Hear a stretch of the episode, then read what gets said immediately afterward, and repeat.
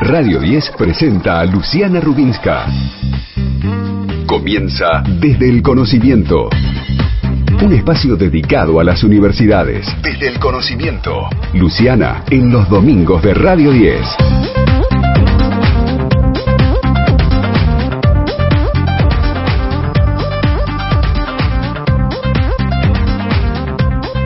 Tardes, primero feliz día del padre a todos los que nos están escuchando en un día tan pero tan especial. Esto es desde el conocimiento y en una jornada donde celebramos la paternidad, por lo menos lo primero que debo hacer es saludar a Jaime Persí que me acompaña, secretario de Políticas Universitarias. Junto con él hacemos desde el conocimiento todos los domingos y es padre, así que lo saludo antes que dar a conocer los eh, medios de comunicación para que se puedan contactar con todos nosotros. Feliz día Jaime.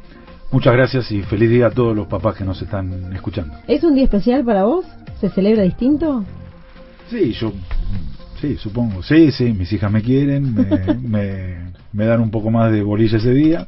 Y sí, es un, no muy especial, no soy muy de festejar yo, pero pero es un día que me gusta y que, que me saluden mis hijas, me, me gusta, sí. Le quiero contar a todos los oyentes que lo descoloqué, porque esto no estaba estipulado, no estaba dentro de la estructura, pero valía la pena recordarlo, saludar a todos, por supuesto, en este Día de- del Padre. El WhatsApp de la radio, 11 50 05 0710 0710, ese es el eh, WhatsApp donde pueden comunicarse con nosotros. También estamos en Facebook desde el conocimiento, en Twitter arroba de bajo conocimiento, en Instagram arroba desde el conocimiento y el WhatsApp del programa 1140 49 0037. Voy a volver a repetir el WhatsApp de la radio 1150 05 0710.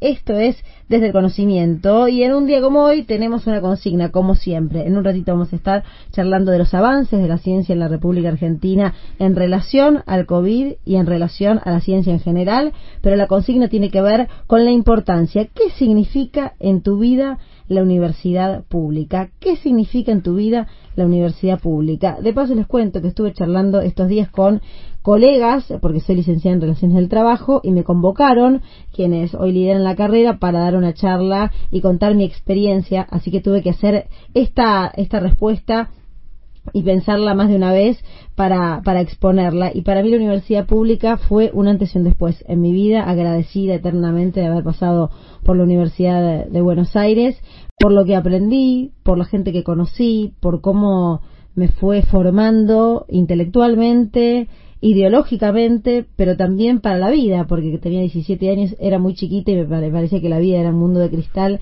y lejos de eso la universidad me permitió transitar y aprender durante todos esos años. Jaime, ¿qué, qué significa en tu vida la universidad pública? No, para mí primero es muy importante, yo trabajo hace muchos años en la, en la universidad pública, trabajo ahora en la función pública con las universidades públicas, veo todo lo que han hecho, veo lo que han hecho en mi familia, yo tengo una familia, eh, mi abuelo fue un, un ingeniero, uno de los primeros ingenieros que hubo en Argentina, yo entré a la universidad pública muy chico, entré a los 12 años, en plena dictadura. Y ¿Cómo a los 12 años? Fui a un colegio de la Universidad de Buenos Aires a los 12 años, tuve que hacer todos los 12 años así, entre estudiando para el ingreso en plena dictadura. Fue muy difícil, no en ese en esa infancia y adolescencia no la pasé bien ahí, era un, un clima dictatorial, represivo, pero tengo un buen recuerdo y, y siento que me enriqueció mucho en la vida, en mis relaciones personales, familiares, profesional, en la capacidad de, de pensar, de, de- de modificar gustos, de, pensar cosas nuevas, eh, el pasar por la universidad pública marcó un montón de cosas. Yo creo que no hay comparación. Por lo menos eh, yo he pasado también por privadas, porque hice otras carreras. Yo creo que la universidad pública tiene ese no sé qué, diría el tango, que lo hace muy particular y además con muchísimo prestigio en la República Argentina. Así que sumate, esto es desde el conocimiento y te preguntamos qué significa en tu vida la universidad pública. Arrancamos con mucha información, arrancamos con las noticias, con las noticias de las universidades. Científicos de ingeniería lograron obtener modelos dinámicos que describen cómo se comporta el sistema respiratorio en condiciones de respiración asistida y con distintas patologías. Los especialistas trabajan en mejorar los modelos y adaptar el algoritmo de identificación para el caso de COVID-19. Se trata del proyecto Ingeniería de Control e Instrumentación aplicada al modelado y estimación de parámetros del sistema pulmonar bajo respiración asistida, seleccionado en la convocatoria COVID de Fundación Bunge y Born, Ministerio de Ciencia, Tecnología e Innovación, Agencia I más D más I, elaborado por un equipo de investigadores del LACY, Instituto de Investigaciones en Electrónica, Control y Procesamiento de Señales, junto con la Facultad de Ingeniería, la Universidad Nacional de La Plata y el CONICET. De esta manera, los investigadores buscan realizar aportes concretos en cuanto al modelo dinámico y la estimación de parámetros centrados en la problemática de la respiración asistida como complemento de la mecánica pulmonar natural. Estás escuchando Desde el Conocimiento con Luciana Rubinska en Radio 10. Esto es del conocimiento, estamos con Jaime Persic para contarte todos los avances de la ciencia, somos un programa relativamente nuevo, este es nuestro tercer programa, Jaime, ya contando sobre todos los avances ahora en una época tan particular como es la pandemia en la República Argentina. Y sé que vos tenés mucha información, un trabajo hecho muy pero muy minucioso y en un ratito nos vas a hablar o cuando vos elijas nos vas a hablar porque el otro día decías y das un concepto interesante que es que la universidad es eh, no arancelada, no gratuita. ¿A qué, ¿A qué se refiere? Bueno, porque la Argentina tiene tiene una es único, un sistema universitario único en el mundo, pero único único único. ¿Por qué? Porque tiene una, como decíamos el otro día, tiene una tasa de escolarización enorme, casi el 5% de la población argentina va a la universidad, lo cual es comparable con, con Cuba y quizá con Chile, pero tiene la segunda característica es que el 80% de esa cobertura va a la universidad pública. Y como norma constitucional, la universidad pública, los, las carreras de grado y de pregrado son mm, gratuitas. Entonces, eso produce que a la universidad pública se junten los que en cualquier otro lugar de nuestra sociedad están separados. Vos fíjate que eh, en un proceso que, que se da desde el 76 en adelante, la clase media vive en barrios que son de clase media, los pobres viven en barrios que son de pobres, los ricos viven en barrios que son de ricos. Esa integración que la Argentina tenía, eh, que se daba en la escuela pública fundamentalmente y en, y en, la, en la demografía, hoy no se da más a, determinadas escuelas va a determinado sector social, a determinados teatros va a determinado sector social, a determinados clubes va a determinado sector social. En cambio, en la universidad, como es gratuita, se da esto que vos decías, uno conoce lo que en ningún otro lado de la sociedad argentina conoce y se junta. Eh, se junta con hijos de trabajadores, con hijos de profesionales, con padres de distintas religiones, con distintas tradiciones que viven en distintos lugares. Eso se da en la universidad pública. ¿Por qué? Porque es es gratuita. Y en realidad no es gratuita. Eh, no es gratuita porque si querés en un rato o, u otro día lo tomaremos, hay un tema presupuestario que es cuando uno le pregunta a la gente en la calle qué te llama la, atención de la Universidad Argentina, te dicen todo lo que investiga, todo lo que hace y que siempre están pidiendo más presupuesto. Bueno, si hay que poner más presupuestos porque no es gratuita. Lo que tiene es, por norma constitucional, y si querés también lo vemos por una decisión del general Perón en el año 49, eh, es no arancelada. Porque hasta el año 49 la universidad pública, que en ese momento eran siete universidades, tenía aranceles, se cobraban aranceles, se cobraban aranceles por cursar, por dar exámenes, y eso limitaba el acceso. Bueno, a partir de una decisión, no hay más arancelamiento, no se cobran más aranceles, ergo para los estudiantes es gratuita, no se paga, no se puede cobrar, no se puede pagar, y eso es una diferencia que se da aquí nada más. Hasta en la universidad pública española o de Estados Unidos hay que pagar. Hay que pagar que hay que pagar un arancel, arancel de cursada, arancel de examen, arancel de matriculación. Vos decís que no hay otro país en el mundo que tenga el sistema de educación eh, gratuita, aunque no sea gratis, como en la República Argentina. No hay país en el mundo que tenga un sistema masivo, masivo como tiene la Argentina. Vos fíjate, a la Universidad de Buenos Aires, al CBC, entran 105.000 estudiantes por año. A nuestra universidad, la de Burlingame, entraban 9.000 estudiantes. Se inscriben.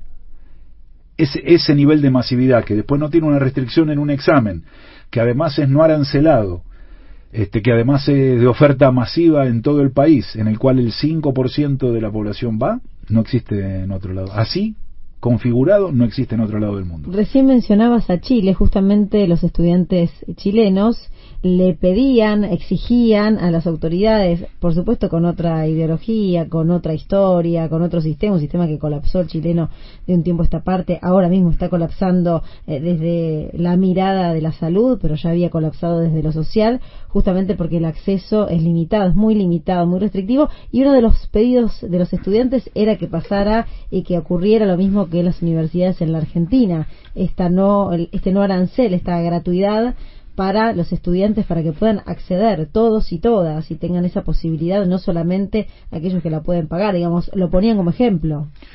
Lo ponen como ejemplo, yo te digo, cuando uno escarba un poco en, la prensa de Estados Unidos, uno ve que una de las crisis más grandes que ellos ven a futuro, porque es la crisis de las deudas de la universidad. Es este el tercer rubro de deudas de la familia de Estados Unidos. ¿Por qué? Bueno, vos decís, es gratuita. No, no es gratuita, te dan un crédito. Te dan un crédito que cuando terminás lo tenés que pagar. Y, y, esa deuda, esa bola de deuda, ha generado la tercer masa, la tercer burbuja de endeudamiento de la familia de Estados Unidos, que es un problema, ellos ya lo ven como un problema. Y en Chile también está ese problema.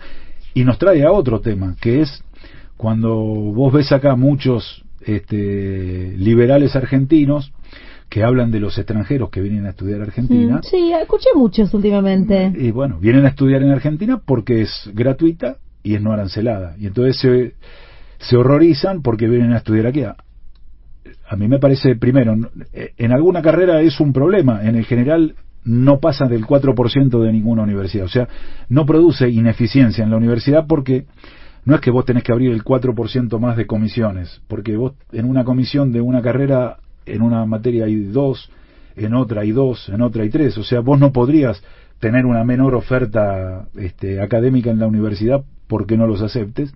En segundo lugar, es un valor que nuestros chicos estudien con, con chicos de otro lado. Es un valor, lo mismo que pasa internamente pasa cuando vos compartís el aula con un chico que viene de otro lado. Y en tercer lugar, este, hace al buen nombre de, nuestro país. ¿no? Hay prestigio, ni más ni menos. Entonces van allá y cuentan, saben, ven en vivo y en directo lo que pasó en nuestro país. Entonces, eh, aquí vienen muchísimos brasileros, chilenos, este, ecuatorianos, peruanos a estudiar a la Argentina, lo cual a mí me parece que es un que es un valor, habla bien de nuestro país.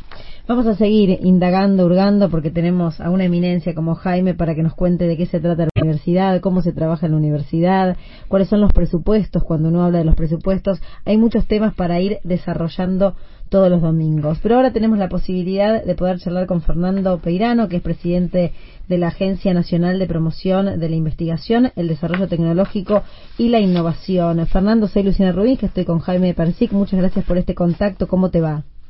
¿Qué tal? ¿Cómo están? Bueno, gracias por llamarme.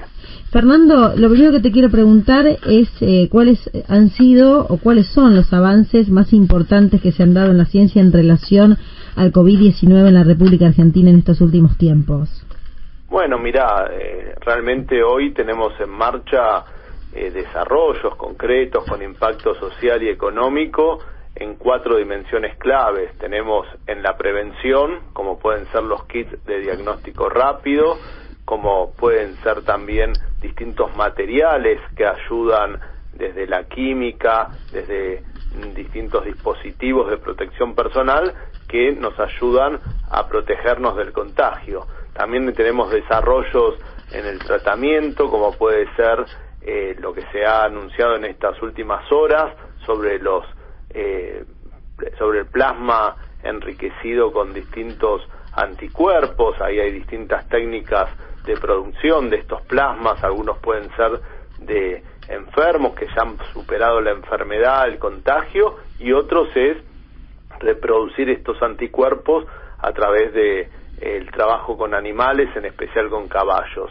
Esa es otra dimensión muy importante. También hemos logrado eh, dispositivos médicos, ¿no es cierto? Todo lo que hemos conocido en torno a los mm, respiradores, ese insumo tan importante hoy para ampliar las terapias intensivas y que en su momento hasta ha generado eh, un juego de geopolítica, ¿no? O sea, han, países han movilizado a sus agencias de inteligencia para conseguir estos recursos.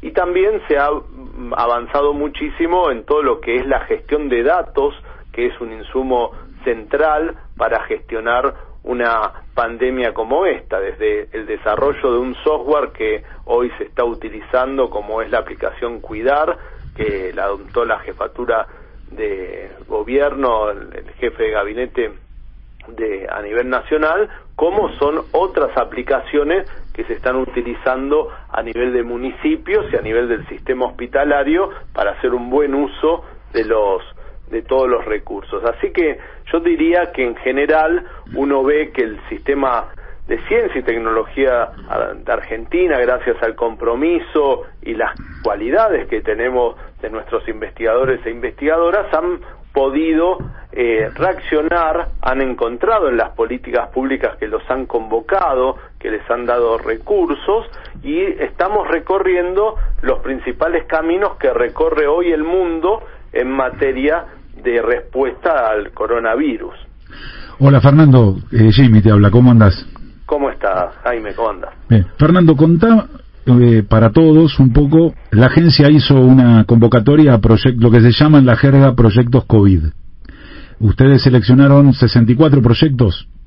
Así es, el número total es un poquito más amplio porque también a este número de las 64 iniciativas iniciales le hemos sumado eh, otras que han venido desde el lado de las empresas, otras que hemos hecho junto con la Fundación Bungibor, eh, con lo cual tenemos en total unas 80 iniciativas hoy en marcha que han buscado reorientar al sistema de ciencia y tecnología para que esté disponible y activo frente a un Estado que busca estar presente en esta pandemia.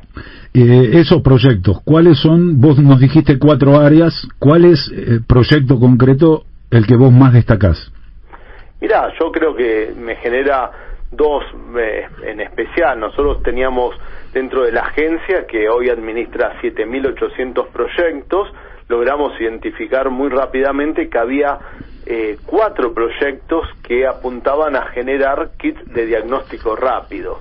Los kits de diagnóstico rápido es un, tienen una trayectoria de más de 10 años eh, en el ámbito de la agencia, han recibido distintos apoyos, muchos de ellos nacieron buscando identificar virus en plantas, esto es muy importante en el agro, donde no hay una instalación de laboratorios próxima y entonces tener un kit rápido, portátil, de lectura directa es muy conveniente. Y esto fue evolucionando para atender otras patologías, otros virus como puede ser del Chagas, del dengue, y bueno, en marzo mismo, cuando eh, conocimos lo que era el coronavirus, identificamos estos cuatro proyectos, le dimos un apoyo adicional para que aceleradamente puedan calibrarse para identificar coronavirus. En las dos variantes, tanto los moleculares, que son los que identifican el virus en el mismo momento que el paciente lo está, está transitando la enfermedad, como los serológicos que indican cuántos anticuerpos se han generado y que esa enfermedad, ese contagio ha sido superado y deja ese resultado. Eso me parece que es muy destacado porque no muchos países tienen esto. También es muy destacado porque muestra que a la ciencia hay que apoyarla de manera continua y muchos de estos proyectos han tenido que atravesar los últimos cuatro años un poco a las escondidas de la vista de las políticas públicas, porque políticas públicas que cuestionaron y, y muchas veces estigmatizaron a nuestros investigadores, eh, no solo no apoyaban, sino que cortaban los desarrollos en marcha.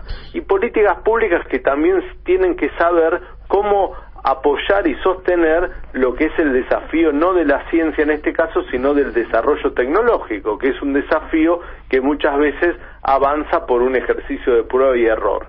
Yo creo que este ejemplo de los kits es muy mm, paradigmático respecto de cómo tienen que ser las políticas públicas en ciencia y tecnología y la importancia de tener a los investigadores, a las investigadoras concentrados, focalizados en su tarea y que no tienen que estar preocupados sobre cuáles son las acciones del gobierno. Al revés, un gobierno que los ha convocado, que ha rescrito el contrato social con ellos y me parece que es un, un caso muy interesante. Después hay otros, ¿no? El plasma eh, me parece que también puede ser algo que genere una solución muy efectiva, es una técnica conocida de hace más de 100 años utilizar animales como caballos para producir anticuerpos y después ingresarlos al cuerpo humano como soporte y apoyo para luchar contra un virus y Maistegui ya en los años 60 había perfeccionado todo esto para luchar contra el mal de los rastrojos en la provincia de Buenos Aires, con lo cual Argentina tiene todo una, un conocimiento y una tradición en esto y me parece que hoy se ponen en juego con las técnicas modernas de la biotecnología y es una buena combinación de la tradición y lo más moderno que tenemos disponible. Estamos charlando con Fernando Peirano, es un lujo escucharte, sobre todo por la simplicidad, además con la que transmitís todos los conocimientos, es presidente de la Agencia Nacional de Promoción de la Investigación, el Desarrollo Tecnológico y la Innovación. Hay muchas preguntas que te quiero hacer, pero no quiero dejar pasar lo que mencionabas de lo que vivieron los científicos durante los cuatro años del macrismo. Y a veces parece milagroso todo lo que está aportando hoy la ciencia en la Argentina después de esos cuatro años de un eh, ajuste total en la ciencia. ¿Qué, ¿Qué los salva a los argentinos, a los científicos argentinos? ¿La pasión, el amor por lo que hacen, la resistencia? Eh, ¿Consideras que es un milagro lo que hoy estamos viviendo después de lo que se pasó aquí? Mira, yo me alegro que, que la destrucción no llegó a disolver completamente las capacidades, pero también me pregunto a dónde estaría Argentina y qué hubiésemos, qué nos, eh, no, qué nos perdimos, porque sin duda cuatro años en un mundo donde la tecnología cambia aceleradamente, donde hay que formar recursos humanos, nuevos jóvenes que se sumen a estas actividades, eh, los países también se compiten entre sí desde el lado del conocimiento, desde el lado de la formación, con lo cual estos procesos dejan huella, por más que hoy podrán, podemos celebrar esta capacidad de reacción que sin duda nace de una buena combinación entre el compromiso, las ganas de aportar que tienen nuestros investigadores y las políticas públicas que tienen que saber ser oportunas y generar los escenarios para que estos esfuerzos rindan frutos, ¿no? Sin una política sanitaria, sin una estrategia de, contención de esta pandemia poniendo a la vida como eje central, como valor clave para organizar todo, seguramente hubiese sido eh, poco efectivo o atractivo impulsar todo lo que estamos impulsando desde ciencia y tecnología. Si se hubiese priorizado otros valores, seguramente no hubiésemos podido ni eh, generar estos 80 proyectos que hoy eh, nos están generando una, una pequeña luz de esperanza en un escenario tan difícil. Así que creo que la lección es que siempre dejan huella, por suerte nos podemos volver a poner de pie, pero tenemos que aprender que estos procesos necesitan de apoyos sostenidos en el tiempo. Fernando, dijiste ciencia y tecnología, una, una vieja polémica que en la Argentina en algún momento entramos entre ciencia y tecnología. ¿Cómo ves hoy el presente, ciencia y tecnología? ¿Qué necesita Argentina? ¿Qué, ¿A qué vamos a apostar? ¿A qué vamos a impulsar desde la agencia? Ciencia, tecnología, las dos, la combinación. ¿Qué nos podés decir de eso? Mira, tienen que ser las dos, sin duda, cuando la ciencia es buena y, y, puede y evoluciona en tecnologías, esas tecnologías después generan impactos eh, sociales, económicos muy destacados. La verdad que hay un ciclo donde todo es importante, donde todo se necesita, pero las políticas públicas tienen que saber que en cada caso el empuje, el apoyo se tiene que dar de manera distinta. Y posiblemente eh, en ese juego Argentina tiene un desbalance porque hemos sabido hacerlo mucho mejor en ciencia que en tecnología. Eh, mm. muchas veces los eh, desarrollos quedan en el laboratorio, quedan en un artículo, se patentan y se usan en otros países, incluso compramos esos productos basados en patentes que quizás podríamos haber explotado y aprovechado desde Argentina. Y creo que la pandemia eh, tiene una consecuencia fulminante sobre la economía, se está reestructurando el mundo, se están reestructurando las cadenas de valor, se está reestructurando cómo trabajamos, cómo viajamos, cómo nos educamos. Y me parece que en el mundo que viene va a ser muy importante que nosotros busquemos un lugar y busquemos un lugar desde el alto valor agregado, desde poner en juego estos saberes, desde poner en juego nuestra universidad, una universidad no solo pensada como un ámbito de formación o de debate, sino también como un agente transformador de los territorios y que abre oportunidades para todos. Entonces, la verdad que en este momento es difícil imaginar la pospandemia, pero creo que el futuro se empieza a escribir hoy y es muy bueno que sepamos ver desde todas estas acciones coyunturales que se están haciendo como respuesta, donde también se están sembrando las semillas de un sistema productivo que puede ser muy distinto si sabemos apostar por el conocimiento. Fernando, muchas gracias por este contacto, muy amable por estar en Desde el Conocimiento. Fernando Peirano, presidente de la Agencia Nacional de Promoción de la Investigación, el Desarrollo Tecnológico y la Innovación. Hasta pronto. Hasta luego, muchas gracias por llamarme. Hasta las 18. Escuchala Luciana Rubinska en Radio 10. Mi nombre es Daniela, soy trabajadora no docente y la universidad pública forma parte de mi identidad, de mi identidad como trabajadora, como mujer, como miembro de una comunidad. La universidad pública nos brinda derechos, nos da oportunidades, nos iguala. Hola, buenas tardes. Mi nombre es Francisco Benito, soy docente de la Universidad Nacional de Burlingame. Quería felicitarlos por este espacio de las universidades para toda la comunidad universitaria. Abrazo y seguimos. Muchas gracias por todos los mensajes y nuevamente feliz día a todos los que son padres.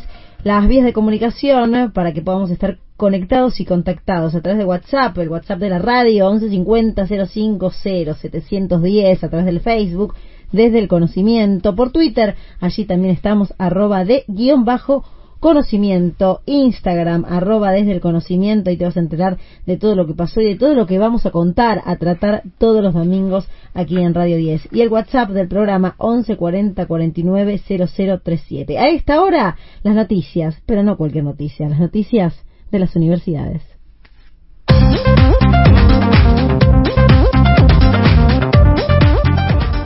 La Universidad Nacional de Cuyo en un estudio clave para evitar la terapia intensiva a pacientes con COVID-19. Los resultados podrían ser de impacto para el sistema sanitario nacional. Los efectos del estudio traerían beneficios no solo a nivel preventivo, sino terapéutico, mejorando el pronóstico de quien contrajo el virus, evitando que requiera de asistencia respiratoria mecánica y de atención en terapia intensiva.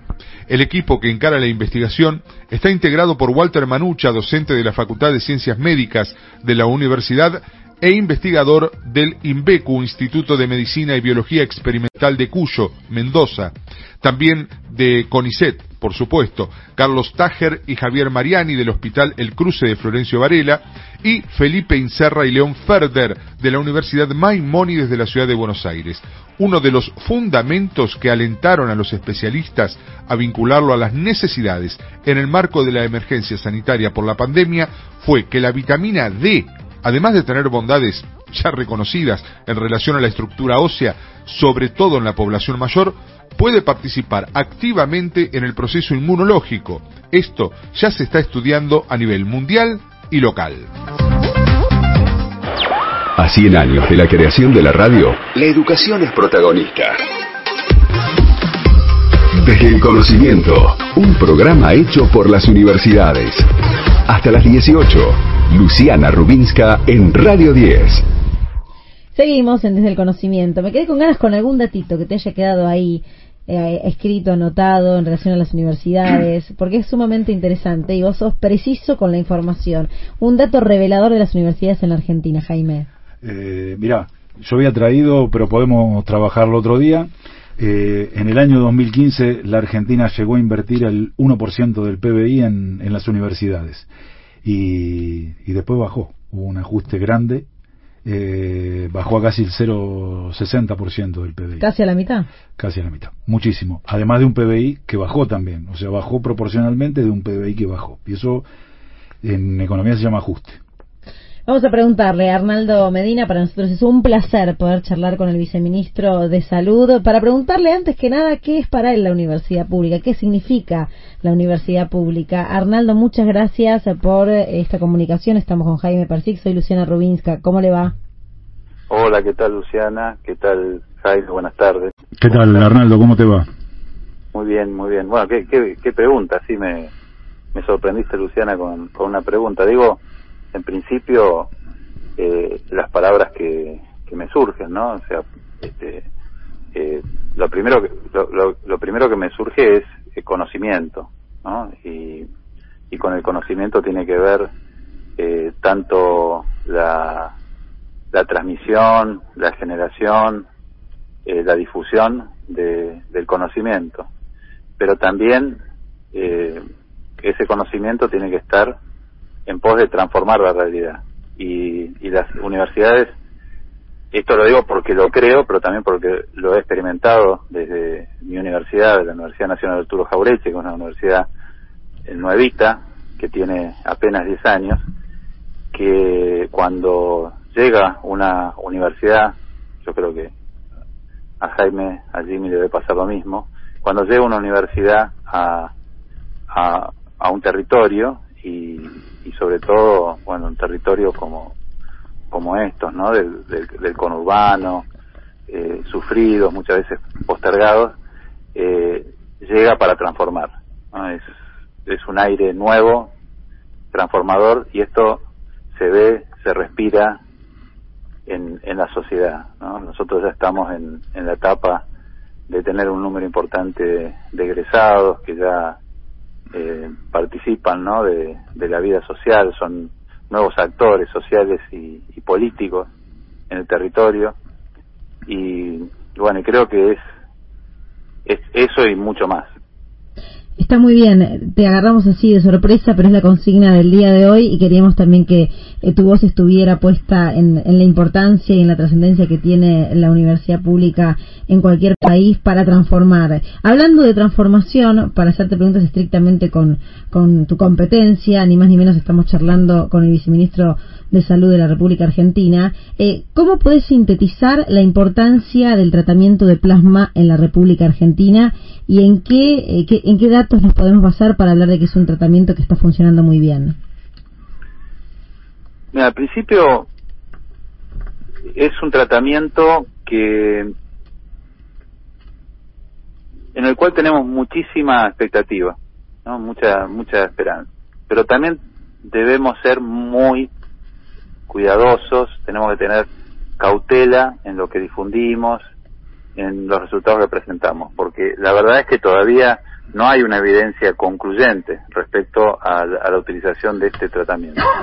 Sí hay unas evidencias que son preliminares, que son alentadoras respecto a su utilización en distintos lugares del mundo. Esto ya empezó en China, siguió en, países europeos y hay quizás un, un estudio, de mi punto de vista, por lo menos lo que he visto, el, más concluyente, que es la Mayo Clinic en Estados Unidos, que es una institución muy grande, que tiene varias clínicas en, en, en, todos los Estados Unidos, en todo el país. Y en tratamiento a más de 1.200 personas, llegaron a la conclusión que el 80% de quienes recibían el tratamiento no se le daba a todos los infectados con COVID-19, sino que se le daba a aquellos que eh, ya transcurrían al, al sexto, octavo, entre el sexto y el octavo día, y sobre todo a pacientes de riesgo, es decir, pacientes de edad o que tienen alguna patología de, base, las que se consideran de riesgo, la más importante, la hipertensión arterial, la diabetes y otras. Bueno, el 80% de estos pacientes eh, sobrevivió y un 40% eh, de los pacientes que no recibían el tratamiento. Son datos bastante concluyentes. O sea, de 8 cada 10 sobrevivían con el tratamiento y sin el tratamiento 4 cada 10. Ahora, es acá, número. Acá estaba, claro, pero estaba, es decir, todo esto eh, estaba mezclado con pacientes que recibían otros tratamientos. O sea, no, no, no había una... Eh, no era solo plasma. No era solo plasma.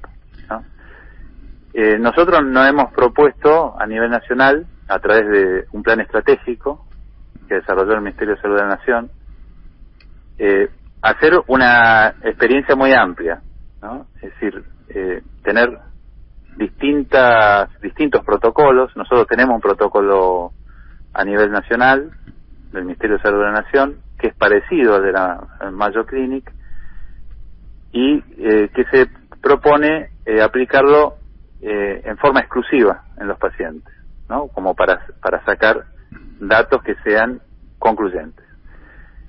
Eh, también hay otros seis protocolos privados. Hoy tuvimos eh, un, contacto con, con instituciones que, que, están trabajando a nivel privado.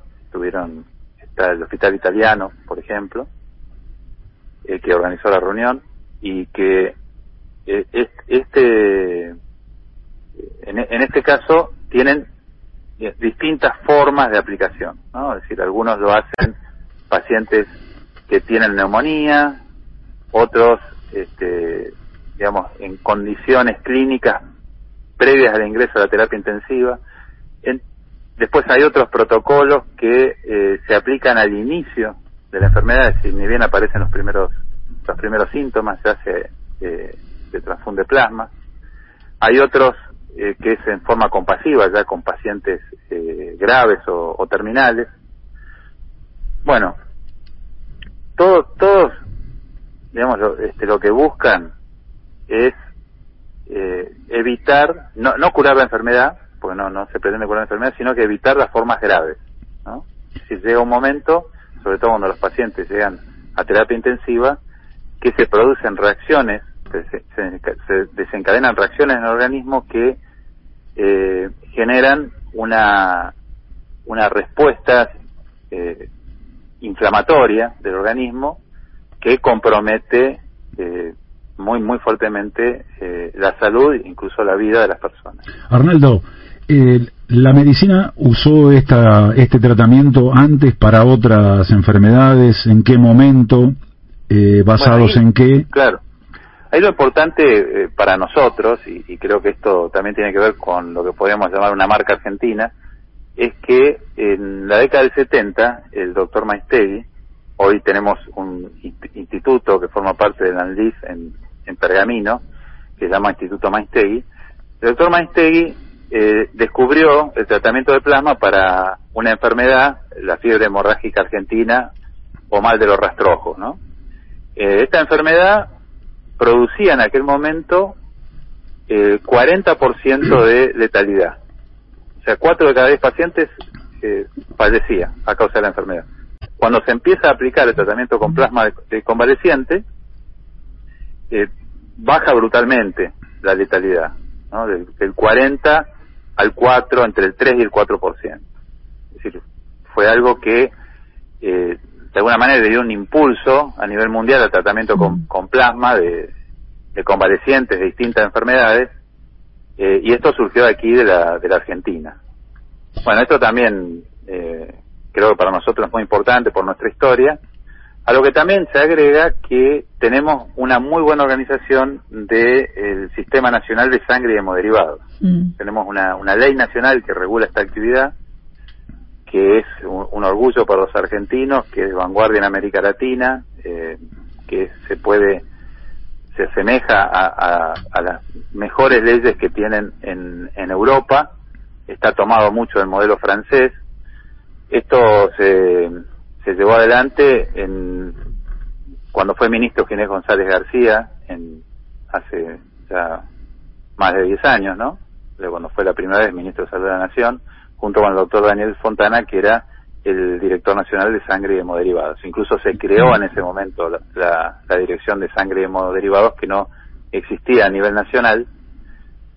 Y, contar con esta ley nos permite eh, tener una, red de banco de sangre muy fuerte en nuestro país y esto también nos permite eh, poder trabajar a nivel nacional con todos los bancos de sangre, incluso con distintos protocolos, también hay algunas provincias que lo tienen, eh, hay también un protocolo eh, muy grande que viene financiado por una fundación internacional. Bueno, y, todo esto puede convivir eh, con la idea de intercambiar información con el fin de llegar a, a resultados que sean concluyentes y realmente estamos con mucha expectativa, por supuesto teniendo la cautela que corresponde cuando todavía las evidencias científicas eh, no, no están firmes. Arnaldo, quiero aprovechar. A esto se agrega. Sí, sí, termina, se agrega otro, otro, otro, otra variante de esto que es la producción de un, como un medicamento, ¿no? Que es un, una gama globulina, que serían los anticuerpos que están en el suelo, pero concentrados, y que esto hay que hacerlo a nivel industrial, y eh, se está realizando en el laboratorio de, de hemoderivados de Córdoba que pertenece a la Universidad de Córdoba, ¿no? Ya que el programa de ustedes, que yo lo sigo también, que este, lo escuché el domingo pasado, eh, bueno, que recrea lo que pasa en el ámbito universitario, ¿no? La Universidad de Córdoba este, tiene este laboratorio que también es un orgullo a nivel nacional y, de vanguardia en Latinoamérica, y esto nos va a permitir contar con, con, este medicamento que es una variante de este proyecto a nivel nacional y forma parte del Plan Estratégico Nacional. De eso te quería preguntar, es sobre el suero, el desarrollo que está que se está realizando sobre el suero hiperinmune anti-COVID-19. Es ese, estamos hablando de lo mismo, ¿no? No, después hay otra otro otra variante, pero ya no tiene que ver con sueros de convalecientes, sino que es la producción de un suero eh, en caballos. Nosotros también tenemos una tradición en nuestro país, en, en el Malbrán, también hay un laboratorio biológico está, eh, que es privado, que está en la localidad de Florencio Varela, que se producen eh, sueros antiofídicos a través de, la inyección de, los venenos ¿no? este, en caballos y el caballo produce un, suero que termina siendo un antídoto para estos venenos. La vacuna este, antirrábica también se produce de esta manera. Bueno, eh, esto ha llevado a la idea de, realizar un, también un protocolo para producir este, este, este suero en caballos, inyectándole no el virus eh, activo, sino, digamos, proteínas, ¿no? Que forman parte de la capa del virus que actúan como antígenos para, para producir este suero y eh, después eh, realizar también un, un, protocolo, un ensayo clínico eh, con pacientes infectados por COVID. Esa es otra, otra variante. El caballo sería una fábrica. El caballo sería la fábrica del suero. en esto hay ya hay toda una, una, una tradición ¿no? en, en, en la producción de estos de estos sueros que se utiliza sobre todo mm. los antiofídicos, también anti, antirrábicos y también hay otras eh, variedades de, suero equino para tratamiento de distintas enfermedades. Bueno, acá se va a hacer una, una prueba con esto.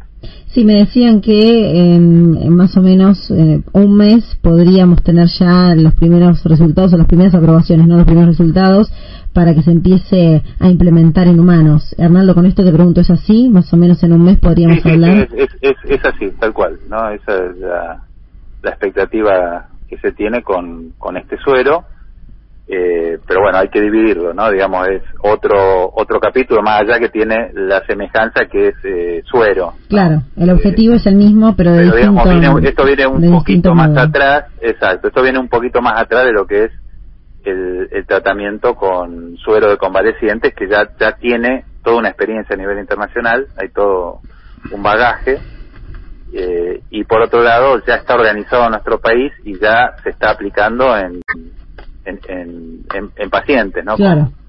Con, COVID. Arnaldo, muchas gracias por este contacto, gracias por escucharnos en una época de tanta preocupación que hay en la Argentina, pero con la tranquilidad de que los funcionarios nos están cuidando. Arnaldo Medina, muchas gracias, muy amable. Bueno, agradecido soy yo. Gracias y suerte, mucha suerte con el programa. Gracias.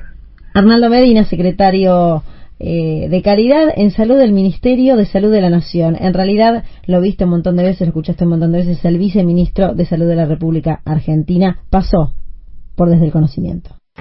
Hasta las 18. Escuchala Luciana Rubinska en Radio 10. Último bloque, últimos momentos en Desde el Conocimiento. Jaime, ¿qué tal? ¿Cómo te sentís día muy tras bien, día? Muy bien, muy bien. Y muy, muy agradecido, muy bien vos. Eh, ¿Tenemos el, li- el libro para recomendar de todos los domingos? Vamos a llamar a, a un amigo, a un doctor en medicina, el doctor Consiglio, para pedirle que nos recomiende un libro. Pero lo vamos a escuchar después, Jaime. Unos minutitos nada más porque ahora es momento de las noticias, de las noticias de las universidades. Entregan apuntes a domicilio a estudiantes becados. Ante la extensión del aislamiento social preventivo y obligatorio establecido por el Gobierno Nacional, se profundiza la necesidad de encontrar alternativas para la continuidad de los estudios en el nivel universitario. Frente a ello, la Universidad Nacional de Hurlingham, UNAUR, dispuso la entrega de materiales de estudio a más de 1.300 estudiantes becados. El último viernes se completó la etapa de identificación y clasificación de apuntes y elementos de estudio que, a partir de esta semana, se estará enviando a los domicilios de más de 1.300 estudiantes y de esta forma, todos los alumnos que accedieron a las becas UNAUR recibirán en sus hogares los textos bibliográficos y los elementos de estudios correspondientes. Además de esto, se distribuyen también los materiales de las becas de elementos de estudio para el profesorado universitario de inglés y los kits para diseño industrial. Hasta las 18. Escuchala Luciana Rubinska en Radio 10. Y ahora sí, Jaime, el momento de presentarlo. Bueno, te, te anticipamos, como es tan importante, presentamos a, al doctor en medicina, al doctor Ezequiel Consiglio, un amigo. Feliz día, Ezequiel, ¿cómo te va? ¿Cómo estás, Jimmy? Buenas tardes, ¿cómo andan? Muy bien. Nosotros tenemos una, una sección eh, en el programa que, que presentamos un libro, le pedimos a, a alguien, eh, en este caso a vos, que nos cuentes qué libro nos recomendás, por qué. Uy, qué buen tema. Bueno, muchísimas gracias por la invitación. A ver, eh, un libro, Adán Buenos Aires de Leopoldo Marechal. Eh, Adán Buenos Aires es un libro que a mí me parece muy, pero muy importante y además fue muy importante en mi vida.